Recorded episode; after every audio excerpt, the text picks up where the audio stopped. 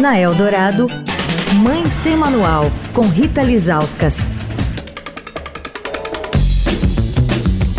Oi, gente, Mãe Semanal de volta. Essa semana falando sobre cânceres femininos, já que no último dia 8 de abril foi Dia Mundial de Combate ao Câncer.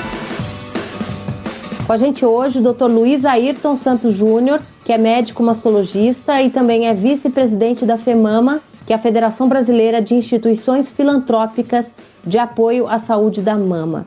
Doutor, as mulheres que estão em tratamento de câncer podem amamentar? Se uma mãe toma um remédio para dormir, o neném também vai ficar sonolento.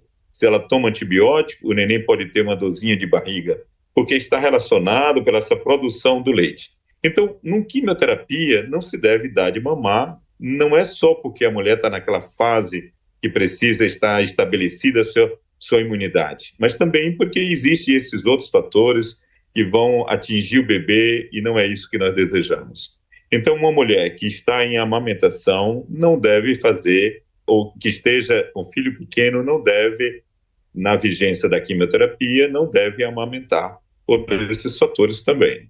Aquelas que são submetidas à radioterapia, pode haver uma diminuição no volume, mas não na qualidade do leite.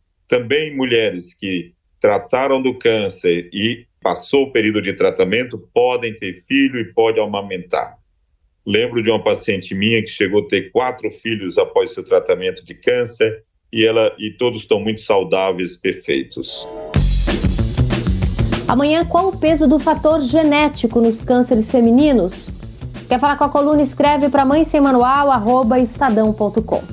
Rita Lisauskas para a Rádio Dourado, a rádio dos melhores ouvintes. Você ouviu Mãe Sem Manual, com Rita Lisauskas.